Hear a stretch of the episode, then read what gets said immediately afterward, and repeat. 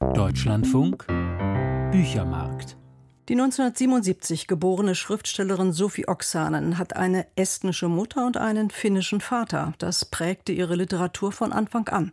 Zweiter Weltkrieg, die Gewaltherrschaft des Stalinismus, das nicht so einfache Verhältnis zwischen Esten und Finnen und im Mittelpunkt immer wieder die Frauen. Der Überfall auf die Ukraine hat den Blick der finnischen Autoren nun auf ein, so muss man wohl sagen, russisches Spezifikum in der Kriegsführung gelenkt, die sexuelle Gewalt gegen Frauen. Aber das ist nur ein Aspekt in diesem Buch. Ulrich Rüdenauer stellt Sophie Oksanens Langessay Putins Krieg gegen die Frauen vor.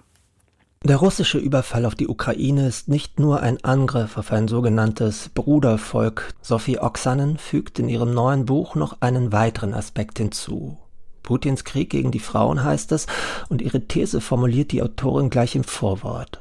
In der Ukraine ist die von Russland ausgeübte sexuelle Gewalt ein wesentlicher Teilfaktor des gegen die Ukrainer gerichteten Völkermords. In der Innenpolitik ist Misogynie ein Mittel, mit dem der Kreml die Frauen am Aufstieg zur Macht hindert, um die Position der Zentralgewalt zu sichern. In der internationalen Politik ist sie für Russland ein Instrument des Imperialismus.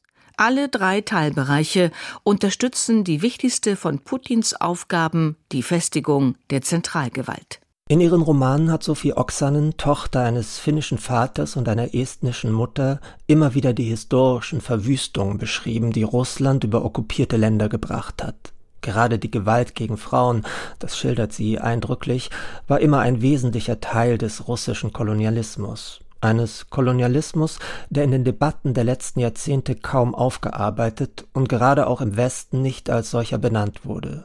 Für die Osteuropäer läuft der Angriffskrieg gegen die Ukraine, der ja weit vor dem 24. Februar 2022 begann, nach altbekannten Mustern ab.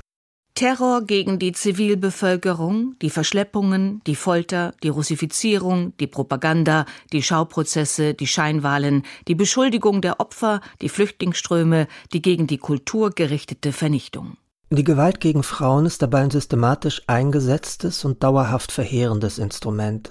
Sophie Oksanens estnische Großtante war von sowjetischen Besatzern vergewaltigt worden und blieb ihr Leben lang traumatisiert. Sie verlor ihre Sprache.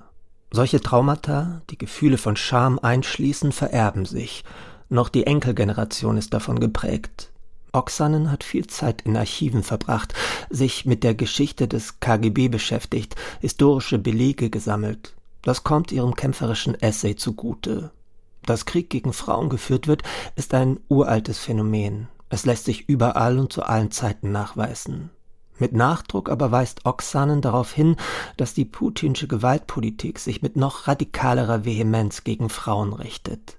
Die Maidan-Revolution in Kiew habe Putin gezeigt, dass die politische Umwälzung Räume für Frauen eröffnet, dass Gleichberechtigung eine zivilisierende Wirkung entfalten kann. Eine Bedrohung für die Machtelite in Russland, die aus mittelalten Oligarchenmännern rekrutiert wird. Feminismus stellt für den Kreml eine Gefahr dar.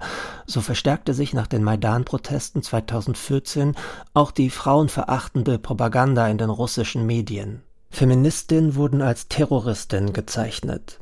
Die Dauerbeschallung mit entmenschlichender Hetze hatte aus Sicht Putins Erfolg. Nachweislich, so Oksanen, ermuntern heute russische Frauen ihre an der Front kämpfenden Männer und Söhne, Ukrainerinnen zu vergewaltigen oder auf andere Weise zu foltern, und die leisten ganze Arbeit.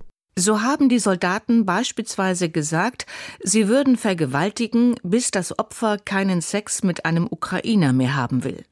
Wenn die Täter ukrainische Kriegsgefangene kastrierten, begründeten sie das damit, dass die Männer nun keine Kinder mehr bekommen könnten. Kriegsverbrechen, insbesondere gegen Frauen, waren stets ein Mittel der Demütigung und Einschüchterung. Dennoch sieht Oksanen gerade in der russischen Geschichte eine Besonderheit, weil diese Formen der Gewalt kaum aufgearbeitet oder sanktioniert worden sind, stattdessen zu Heldenerzählungen umgeschrieben wurden. Der große Vaterländische Krieg gegen Nazi-Deutschland liefert dabei das Urnarrativ. Die Rolle der Sowjetunion wurde auch in den 90er Jahren kaum hinterfragt. Und Putins Propagandamaschine läuft seit den 2000er Jahren auf Hochtouren. Die besagt, dass nur das russische Volk leiden musste, dass es den Hitler-Stalin-Pakt nicht gegeben habe und die glorreiche russische Armee andere Länder befreien musste, weil sie von Nazis terrorisiert wurden.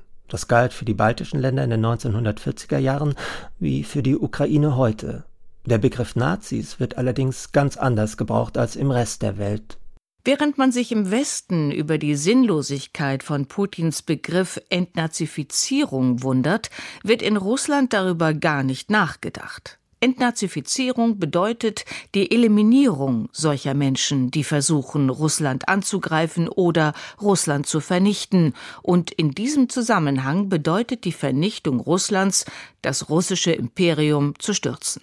Sophie Oksanens Putins Krieg gegen die Frauen ist ein nachdenklich stimmender, mutiger Essay, getrieben von einer Wut auf das auch an der eigenen Familie begangene Unrecht, zugleich analytisch scharf und historisch von einer Hellsicht, die uns Beobachtern im Westen leider lange Zeit abgegangen ist. Oksanen hofft darauf, dass die russischen Verbrechen gegen Frauen irgendwann zur Anklage kommen werden, so kostspielig und aufwendig das auch sein mag. Denn auch Putins Kampf gegen die Frauen ist nichts anderes als der brutale Versuch, Gleichberechtigung, Menschenrechte, liberale Werte und Demokratie im Keim zu ersticken und die Macht des Kremls zu bewahren. Ulrich Rüdenauer, Putins Krieg gegen die Frauen von Sophie Oksanen ist bei Kiepenheuer und Witsch zum Preis von 24 Euro erschienen. Das Buch hat 336 Seiten.